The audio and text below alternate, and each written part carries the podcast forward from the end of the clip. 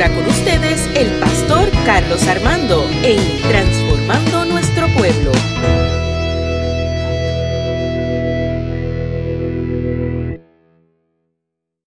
Eres Dios eterno, solo tú eres bueno, Dios incomparable, eres tú.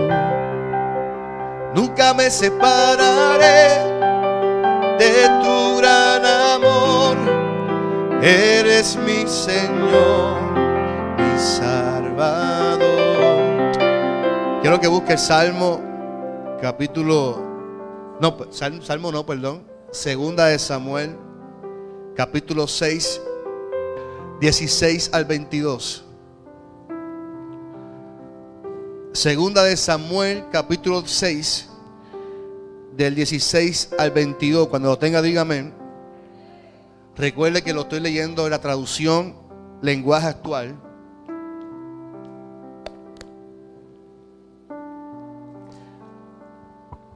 Mical, la hija de Saúl, estaba en la ventana del palacio cuando el cofre de Dios iba entrando a la ciudad. Y se disgustó mucho al ver cómo el rey David saltaba y danzaba para agradar a Dios. El cofre de Dios fue llevado a una carpa que David había preparado y allí David le presentó a Dios muchas ofrendas de animales y de vegetales.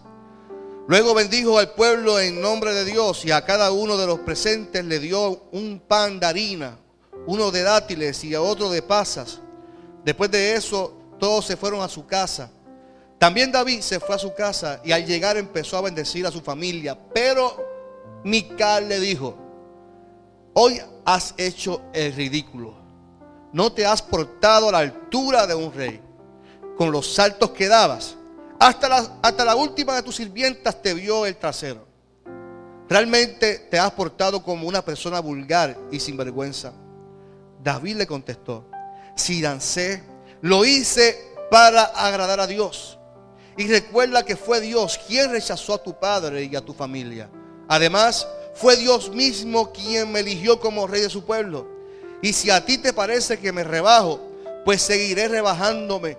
Pero aún así esas sirvientas que dices comprenderán por qué lo hago y me honrarán. Señor, en esta mañana, gracias por tu palabra y gracias porque en ti hay una vida plena. Y que podamos hoy comprender esa vida plena en Cristo Jesús, Señor. Te pido que esta palabra salga de tu corazón para nuestro corazón y que podamos salir transformados por la misma. En nombre de Jesús oramos. Da conmigo, amén, amén. No sé cuántos de nosotros puedan sentarse en el mueble, mirar el televisor, respirar y decir, hoy yo me siento pleno, hoy yo me siento vivo, hoy me siento completo, me siento lleno porque vivo en Cristo Jesús. Si a usted se le hace difícil hacer esta afirmación, yo tengo palabra de Dios para ti en esta mañana porque Dios te formó para que tú vivieras en plenitud. ¿Cuánto dicen amén? Por eso hoy quiero hablarte de un camino de fe que nos lleva a la plenitud. Da conmigo plenitud. Cuando Dios formó al ser humano, iglesia, Dios formó un jardín con el propósito de que pudiéramos disfrutar de ese jardín. Usted me dirá, pastor, sí, pero el, pecado del ser humano, eh, eh, por eso es que vivimos como estamos. Oiga, una cosa es lo que nosotros hacemos como seres humanos y otra cosa es lo que Dios hace para bendecir al ser humano. Cuando Dios formó un jardín es porque de su corazón nace el deseo de que, de que, constantemente tu vida sea bendecida y que sea plena en él. ¿Cuántos dicen amén?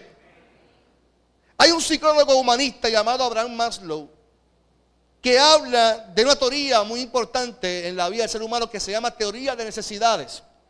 Y Abraham Maslow habla de una pirámide. Y esa pirámide tiene cinco puntos importantes que él entiende que el ser humano necesita para vivir. En la parte de abajo comienza la número uno, la quinta sería en la punta de la pirámide. Abraham Maslow entiende que el ser humano necesita necesidades fisiológicas. Esas necesidades son como la respirar. Usted y yo necesitamos respirar porque si no nos vamos a qué? A morir. Necesitamos beber agua, importante. Dije beber agua. Necesitamos dormir, necesitamos sexo, necesitamos un techo, necesitamos comida. Por lo tanto, el ser humano tiene unas necesidades fisiológicas que son importantes para vivir. Necesidades. Tenemos una necesidad, que es la segunda, que es la necesidad de seguridad. Nosotros necesitamos sentirnos seguros. Por lo tanto, necesitamos una seguridad de empleo que nos hace sentir seguros. Nos hace sentir seguro nuestra casa, ¿cierto o falso? Cuando estamos en nuestras casas, aunque hoy en día la gente sale de sus casas cuando hay temblores, pero el techo nos hace sentir seguro. Los ingresos y recursos familiares nos hacen sentir seguro. El tener salud es una necesidad de seguridad. La tercera necesidad que habla de Abraham Maslow es la de afiliación. Es la de tener amistades, tener afecto con la gente, tener intimidad con tu esposa, con tu esposo. Tenemos esa necesidad constantemente en la vida del ser humano. La cuarta necesidad es la necesidad de reconocimiento. Aunque en la iglesia entendemos que todo lo que hacemos lo hacemos para el Señor, sí el, ser humano necesita que se reconozca por lo que hace. Necesita esa, confianza, ese respeto y, alcanzar, por lo menos ver eh, que va a alcanzar el éxito en algo que hace en su vida. Y la quinta necesidad que habla eh, Abraham Maslow es la autorrealización es cuando usted se siente ya realizado en su vida. Es cuando usted se siente pleno en lo que hace. Es cuando usted ha alcanzado una meta en su vida y dice, yo me siento pleno por lo que estoy haciendo. Yo creo que Abraham Maslow no creó esta teoría de necesidades.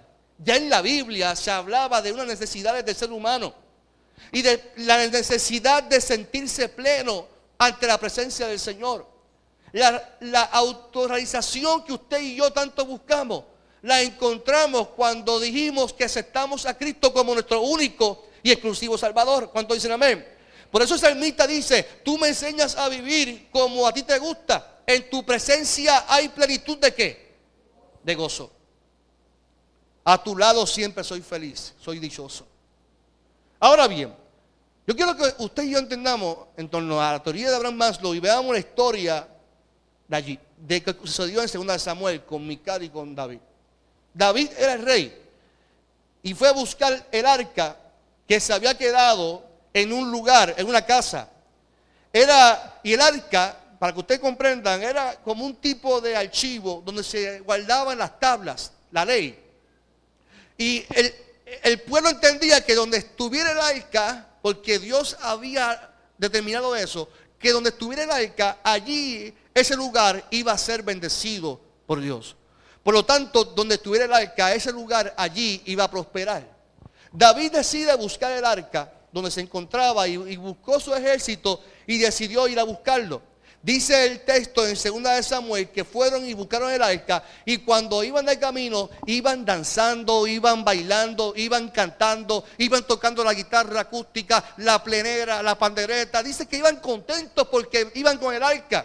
Porque allí, allí ellos entendían que iban con la presencia del Señor, por lo tanto sus vidas iban a ser prosperadas y bendecidas por Él. Así que ellos iban contentos, iban con alegría. Y la alegría que ellos tenían era porque allí estaba la presencia del Señor. Recuerde que la presencia de Dios en el Antiguo Testamento, Dios determinaba dónde se iba a adorar su presencia. Nosotros no. Nosotros adoramos a Dios donde quiera que estemos. Porque Cristo vino a este mundo para romper, para romper con todo velo, para romper con todo mecanismo. Y, le digo al mundo, donde quiera que ustedes estén, allí está la presencia del Señor. Donde quiera que ustedes estén, allí puedan adorar al Señor. Por lo tanto, ellos adoraban a Dios a base de lo que ellos pensaban que era lo correcto. Y si estaba el arca, allí estaba la presencia del Señor, allí estaba la Torah, allí estaba la ley. Por lo tanto, allí mi vida iba a ser próspera y bendecida. Él está muy feliz caminando con su pueblo y dice el texto que cuando iban caminando, los bueyes donde llevaban el arca se tropezaron porque iban por un campo y se tropezaron y el arca se cayó. había uno de sus, de sus seguidores que tocó el arca. Dice el texto que al tocar el arca quedó muerto en el instante. Y fue tanta la frustración de David que Dios había permitido que Usá, que fue el que tocó el arca, muriera, que se enojó con Dios y decidió dejar el arca en casa de un tal Obed Edom. Y allí David y se fue molesto porque se había muerto uno de los que iban con, con, con David. Dice el texto que después de tres meses vino un chismoso, un chismoso, y fue donde David, David, yo creo que tú sepas algo. Tres meses que lleva Laika en casa de Obed Edom y tres meses que su casa no para de ser próspera. Toda su familia, toda, todos los que llegan allí son bendecidos por Dios. ¿Y qué hizo David? David dijo, no, no, pues Aika debe estar donde? En Jerusalén. Y dice que volvió nuevamente y fue a buscar el arca. Dice que llegó y buscó el arca en casa de Obed Edom. Y nuevamente iba por ahí con la plegaria. Y ve todo el mundo danzando. Oh, eh, Cristo viene. Ya iban cantando. Iban gozosos. Y dice que iba por ahí con su ropa de rey. Iban bailando, iban bailando, iban contentos. Yo creo que cuando uno está en la presencia del Señor, uno es libre para adorar al Señor. Y dice el texto que él iba contento y que las ropas se movían y que él bailaba y brincaba y que había perdido hasta el control de la felicidad porque había conseguido el arca y lo había, había llevado para el lugar donde él había preparado para esa arca. La bendición de Dios siempre está en nuestras vidas. Lo que sucede es que nosotros pensamos que eh, eh, se encuentra en lugares específicos. Y así le pasaba al pueblo de Israel. Ellos entendían que en el arca que estaba la bendición y su felicidad se basaba, su fundamental porque estaban cerca del arca. En aquel entonces ellos entendían eso. Yo quiero decirte algo muy importante. Tú estás en tu casa, tu casa es bendecida, esté el arca, no esté el arca, porque lo importante es que ya la presencia de Dios está en tu casa en tu trabajo. Tú vas a ser tan próspero y tan bendecido como tú lo creas porque ya Dios lo determinó para tu vida. Por lo tanto, no hace falta tener amuletos o cosas parecidas pensando que allí está la presencia del Señor. Ya Dios está. Nosotros tenemos a Dios. Dios está en nuestro corazón. Y donde quiera que vayamos allí, tenemos que vivir siempre con la misma alegría que David reflejó cuando encontró el arca. Muchas personas no viven una vida plena en su camino de fe porque viven lejos de Dios. La realidad es que sus vidas están lejos de Dios, pero Dios nunca está lejos de quién? De nosotros. Lo voy a repetir nuevamente. Nosotros podemos estar lejos de Dios. Y cuando digo lejos de Dios es que nuestra mente, nuestra mente no está sincronizada o sintonizada con el pensamiento de Dios. Cuando usted vive la vida en el, sintonizado o sincronizado con el pensamiento de Dios, en su vida siempre va a haber plenitud de gozo. No va a haber motivo para estar triste. No va a haber motivo para estar depresivo. No va a haber motivo para quejarse. No haber motivo para no demostrar alegría en Cristo Jesús. Porque está sincronizado y entiende lo que Dios ha preparado para ti. Me explico. Usted puede pasar una situación bien difícil una pérdida, una condición de enfermedad, eso no impide que usted sea pleno en Cristo Jesús. Las enfermedades no nos quitan la bendición del gozo de la salvación en Cristo Jesús. la pérdida de un empleo, un divorcio, un fracaso, no es sinónimo de que Dios está lejos de nosotros. Él siempre va a estar con nosotros. Por eso es que la Biblia estipula que la paz que sobrepasa todo entendimiento las tienen los que viven en Cristo Jesús y los que viven sincronizados con Cristo Jesús. Porque saben que aunque pasen el valle de sombra y de la muerte, no temerán porque tú estarás con nosotros. Por ejemplo, la realidad es que nuestras vidas no se fundamentan muchas veces en lo que Dios ha preparado para nosotros. Por ejemplo, Eliseo un día estaba con su criado, yo he contado esta historia muchas veces, y cuando se levanta por la mañana el criado, se da cuenta que la ciudad estaba sitiada. Estaba rodeada por el ejército del rey de Siria que lo mandó a matar. Eliseo, cuando se levanta, se encuentra a Jesse asustado. Jesse era el criado. Y Jesse le dice, ¿qué vamos a hacer ahora, Eliseo? Porque tengo miedo. Eliseo le responde, no tengas miedo porque son más los que están con nosotros. ¿Se- ¿Se acuerdan del texto? No tengas miedo porque son más los que están con nosotros que los que están con ellos. La respuesta de Eliseo es muy distinta a la reacción de Jesse. Estaban en el mismo lugar, estaban en el mismo ambiente, están rodeados por las mismas personas, pero su visión era muy distinta. Eliseo estaba viendo con otros ojos que Jesse no podía observar. Muchas veces nosotros vivimos circunstancias en nuestras vidas. Y nosotros las vemos y están ahí, están ahí. Y nos, da tanto miedo que nos impide ver lo que Dios va a hacer en el transcurso de nuestro problema. Nosotros vemos un problema y, y vemos el problema. Eliseo ve más allá del problema. Eliseo dice, no, ellos están ahí, pero yo estoy viendo que ángeles están ahí para proteger a los hijos de Dios, porque Dios ha prometido que donde quiera que yo esté, allí estará el Señor. Por lo tanto, Eliseo oró por su criado y le dijo, te ruego, oh Señor, que abra los ojos a mi criado.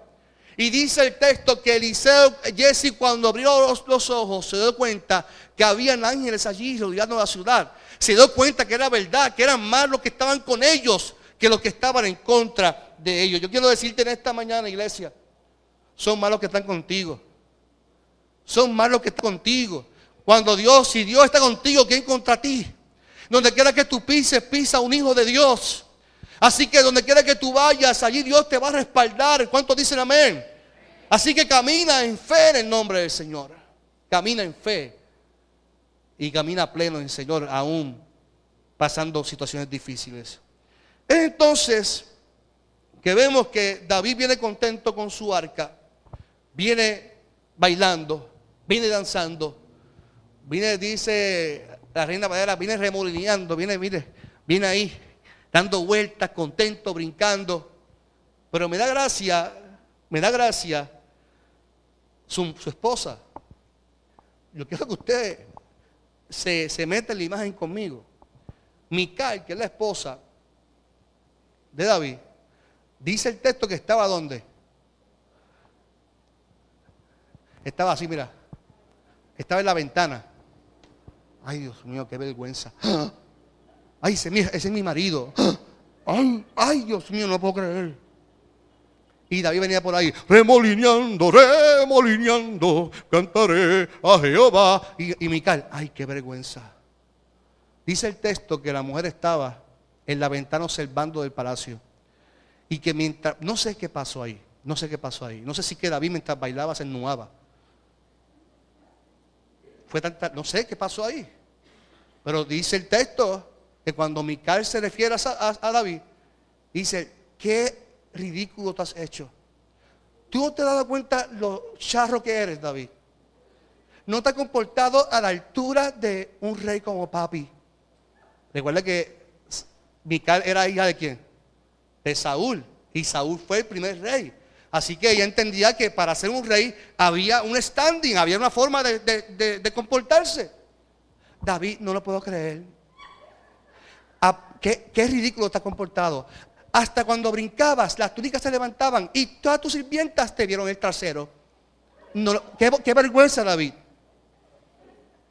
Oiga, eso lo dice David. No lo digo yo, lo dice el texto. Y David, de tener un momento tan gozoso y alegre, de tener un momento de felicidad pleno en Dios, llega su esposa y le dice que eres un ridículo y que no te has comportado a la altura de un rey. Lo que estás haciendo no es lo que se nos ha enseñado. No puedes hacer eso porque eso no es lo que el, rey debe de hacer. A mí me encanta la respuesta de David y yo pienso que había un issue. Para mí que en la noche antes ellos habían peleado algo. Ahí hay un bochinche. Nena, nena, si, si te enteras. Lo voy a leer, lo voy a leer. Hay un chisme, hay un chisme aquí, lo voy a leer. David le responde, mira Mical, te voy a decir una cosa. Si dancé, lo hice para agradar a quién. Ahí viene, ahí viene el bochinche. Y recuerda que fue Dios quien rechazó a tu papá. No fui yo, fue Dios quien lo rechazó. Rechazó a tu padre y a tu familia. Además, fue Dios mismo quien me eligió como rey de su pueblo. Mire, yo, David tenía una yuca, como dicen por ahí. Y digo, esperó ese momento para soltarla. Mira, si yo lancé lo hice para agradar a Dios y además yo no fui quien me eligió como rey. Además, yo no fui quien despreció a tu papá. A tu papá lo despreció Dios. No me importa. Yo dije, antes David, qué fuerte. Porque espero ese momento para tirarle eso a su esposa. ¿Usted no ha pasado eso? Que discute con alguien y saca trapitos al aire. David se lo sacó ahí. Yo digo, ¿sabe una cosa? No me importa porque aquí, hasta tu papá, quien lo despreció fue Dios. Porque no obedeció al Señor. Porque no obedeció el mandato de Dios. Y a mí me eligió el Señor. Me eligió como rey. Y sabe una cosa. Si lo hice, la gente que me sigue va a entender que lo que yo hago, lo hago no para agradar a la gente. Lo hago para agradar al Dios que me escogió. Yo tengo que decirte algo muy importante. Dos cosas muy importantes. Número uno es cuando uno vive la vida plena en Cristo Jesús, en Dios, uno tiene que decirlo, si lo hago, lo hago para agradar a Dios. Un camino de fe que nos lleva a la plenitud es un camino donde nos invita a vivir con alegría. ¿Cuántos dicen amén? Y era tanta alegría que no le importaba su manera de demostrar su alegría ante Dios. Y una de las quejas que Mical no aguantó de lo que David hacía era que no se comportó a la altura de un rey. Por lo que estabas haciendo, ¿sabes qué? Muchas veces nosotros nos limitamos en demostrar nuestras emociones. Porque se nos dicen, es que los cristianos no pueden hacer esto. Los cristianos no pueden alzar las manos. Los cristianos no pueden alabar al Señor. Los cristianos tienen que quedarse tranquilitos. Y no, eso es lo que se nos ha enseñado. ¿Y cómo es posible que en la iglesia limitemos a que la gente demuestre lo que desee demostrarle al Señor porque lo hace para el Señor? Yo no sé si usted me entiende, menos, menos como hizo David. No, eso hasta ahí, hasta ahí. Pero usted tiene que demostrar su alegría, su felicidad. Cuando llegamos a la iglesia, por eso él dice, me, encantaría estar mejor es un día en la casa del Señor que mil fuera de ellos, porque he encontrado que en su presencia hay plenitud de gozo. Es imposible que yo esté entre la presencia de este arca, de esta, la presencia de Dios y que mi corazón haya tristeza. A mí me dijeron, yo quiero que usted entienda algo. A mí me dijeron, tú vas a ser pastor, no puedes hacer amistades, no puedes caminar por aquí, no puedes cantar, no puedes hacer esto, no puedo. Y era como que no, no, no, y, y cuándo yo voy a ser yo? ¿Y cuándo, en qué momento es que yo voy a ser yo? Porque yo no quiero ser una copia de nadie, créame. Dios te escogió a ti para que seas genuino como usted es. Sí, Él va a hacer transformaciones en tu carácter, claro que sí. Yo no puedo decir que yo soy el mismo año, cuando nací o cuando era joven, impulsivo. Dios me ha procesado. Dios te ha, procesado a ti en proceso. Pero en ese proceso usted tiene una identidad en Cristo Jesús. Lo, lo cantábamos ahorita, somos sus hijos. Y en ese proceso de ser hijo, Dios quiere que tú seas tal como tú eres. Y si usted desea brincar en el culto, brinque. Si usted quiere cantar, brinque. Si quiere gritar, grite. Hágalo. Porque usted lo está haciendo para agradar al Señor. No hay una, hay una medida, no hay, no hay un modo, no hay una manera de estructura que nos diga, tienes que hacerlo así porque así son los pastores. Si yo me dejo llevar por lo que a mí me dijeron que yo tenía que hacer. No, no, no. La gente tiene que ser tal como son. Una vida plena es una vida plena en ser genuinos ante Dios. Es tener inteligencia emocional. Es poder brincar de alegría. Es poder demostrarlo sin importar que otros piensen que lo que haces sea... ¡Qué ridículo! Sí, pues soy un ridículo. ¿Qué pasa? Total, desde un principio Dios estaba rompiendo los esquemas con David. David no tenía ni físico para ser un rey. ¿Usted no se acuerda de la historia cuando escogieron a David? Ah, hay que escoger un nuevo rey. Ah, aquí tenemos toda esta gente y todos eran musculosos, así fuertes. Y yo le decía a Samuel, ese no es, ese no es, ese no, ese, ese no. Bueno, pero lo que nos queda es este, este ñemao. Este que está, este enmayadito no parece un rey. Lo que es un pastor de ovejas. Y David así. Como, como el burrito de pregúntame, pregúntame. Y cuando Samuel vio a David le dijo, este es el rey el próximo rey de Israel. ¿Sabe? Rompió los esquemas. No parecía rey, pero en su corazón era conforme al corazón de Dios. Por lo tanto, Dios está buscando gente que le entregue su corazón y que vivan una vida plena en Cristo Jesús. ¿Cuánto dicen amén? Nuestra vida, iglesia, es un camino de fe. Y ese camino de fe se vive buscando autorrealizaciones, como dijimos al principio. Quiero decirte algo. Puedes buscar sentirte lleno en el dinero. Puedes buscar sentirte lleno en las propiedades.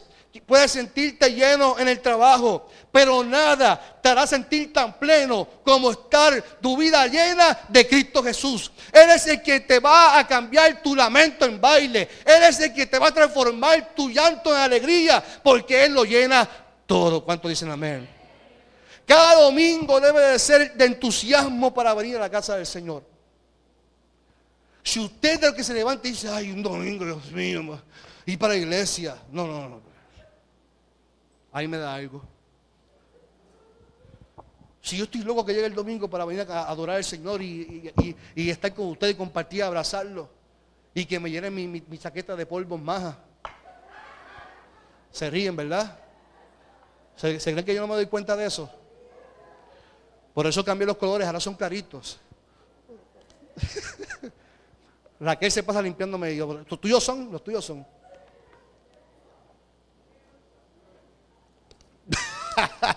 Ahora dice, yo no uso maja. Pues está bien, no, lo entiende.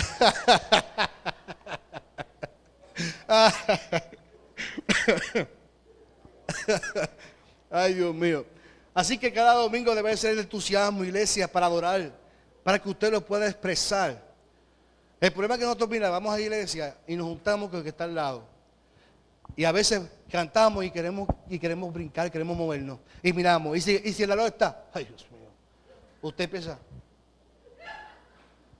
Pero si usted tiene a Sonia al lado, a Sonia, que se río ahora, que Sonia es sandunguera, y Sonia empieza, hubo un cambio cuando Cristo conocí. Y usted va a terminar como ya bailando. Por lo tanto, usted tiene que juntarse con gente que lo active en la fe, en la plenitud en Cristo, porque usted vino al culto para vivir una vida plena en Cristo Jesús. Y la vida plena se vive en la iglesia, se vive fuera de la iglesia, se vive con tu pareja, se vive en el trabajo. Donde quiera que tú pises, la gente tiene que decir, este hombre, esta mujer tiene algo. Claro, es que vive una vida plena en Cristo Jesús. Es que no entiendo por qué, a, pesar de lo que está viviendo, está tan feliz. Claro, porque tiene una vida plena en Cristo Jesús. Es que no entiendo, mira, este hombre ha perdido su casa, ha perdido su trabajo, pero está tan feliz. Claro, obvio, blah vive una vida plena en Cristo Jesús. Ha comprendido que su felicidad no depende de lo que las cosas externas. Mire, y esto termino. Y cuando digo esto termino es que voy para la introducción todavía. No, son, son bromas. En estos días, en la reunión del concilio, nuestro pastor general trajo una reflexión del libro de los Hechos.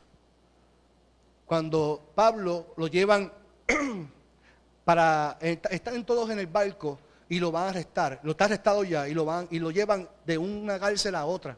Y están en el, bote y el bote comienza a pasar una tormenta y eh, comenzaron a lanzar todas las cosas de valor que estaban en el bote para poder salvar su vida.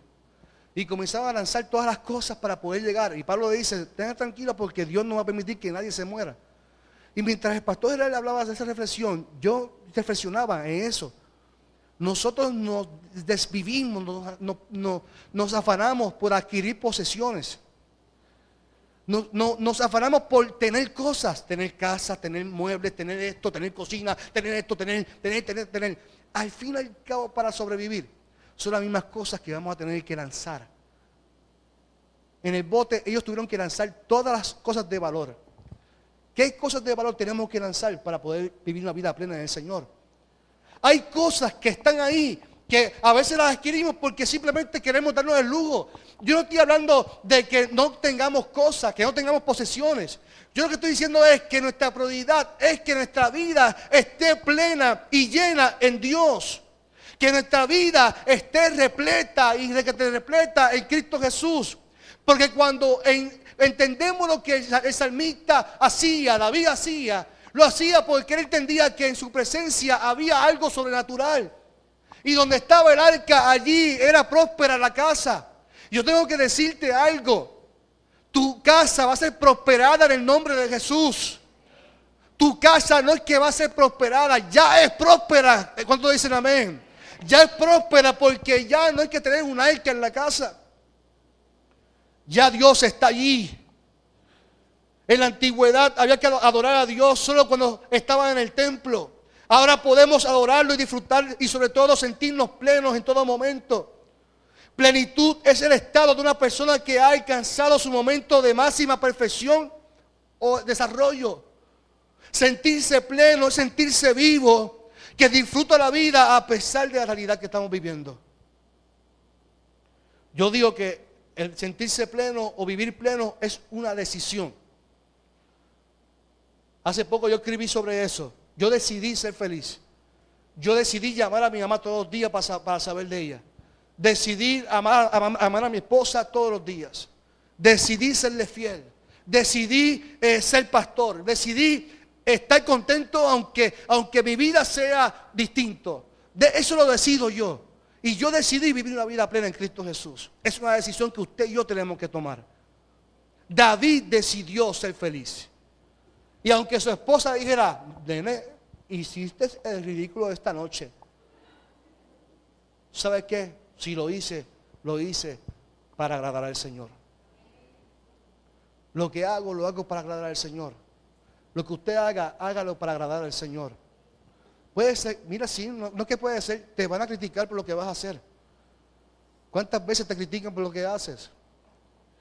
Yo, yo, yo creo, que nosotros tenemos que entender que nuestra, aunque Abraham más lo entiende, que nuestra seguridad está en lo que otros puedan decir de nosotros, o la, cuestión de, de, reconocimiento, nuestro reconocimiento no viene del pueblo.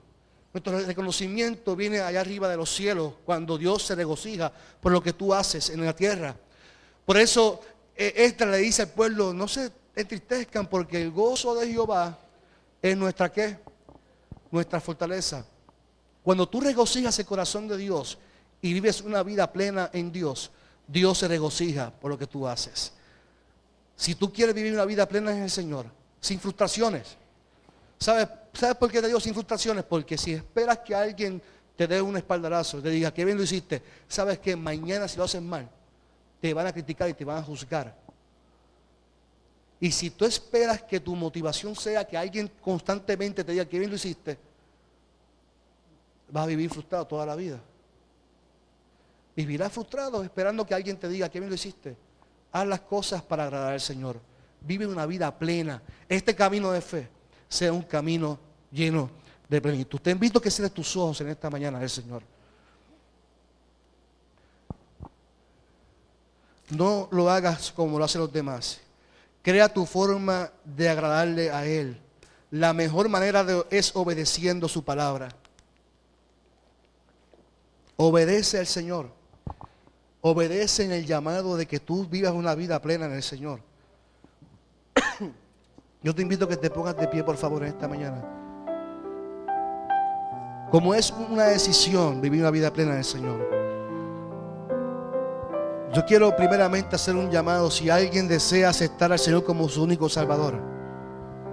Esa decisión de decirle, Padre, yo quiero que tú transformes mi corazón, mi vida.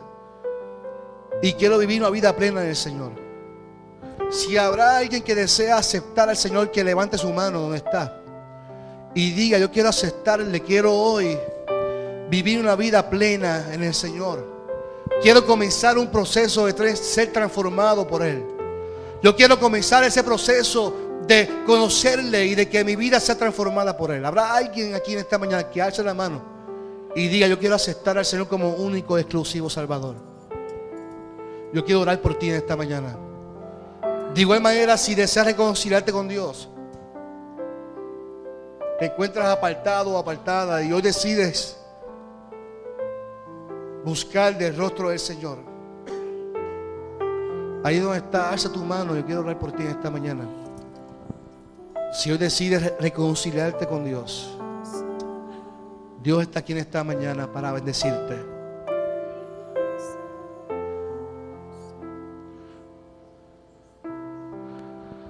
Dios de mi corazón, En ti encontré mi salvación. Tu gloria y majestad quiero siempre contemplar. Tú eres mi adoración y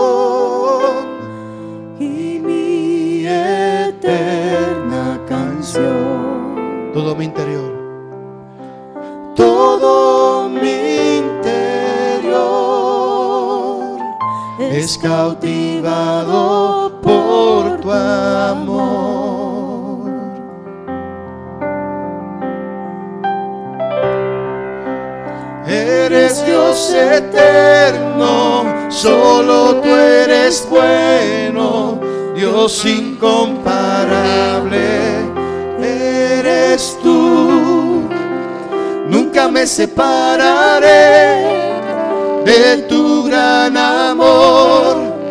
Eres mi Señor, mi Salvador.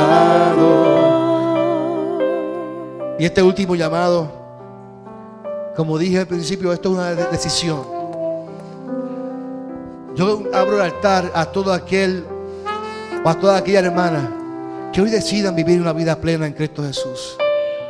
El altar está abierto para ti. Yo decido vivir plenamente. Ven al altar y yo quiero vivir plenamente en ti, Señor. Yo quiero poner mis carias en tus manos. Quiero poner mi necesidad en tus manos porque hoy quiero vivir en tu presencia. Quiero vivir pleno. Quiero que tú llenes todo vacío que hay en mi corazón, en todo vacío que hay en mi mente. Quiero poner en tus manos todo aquello que me está estorbando mi felicidad. Que tu sonrisa, que tu alegría nunca se apague. Que la llama que Dios encendió un día en tu corazón nunca se apague. Porque en su presencia hay plenitud de gozo. Oh, te adoramos, Señor.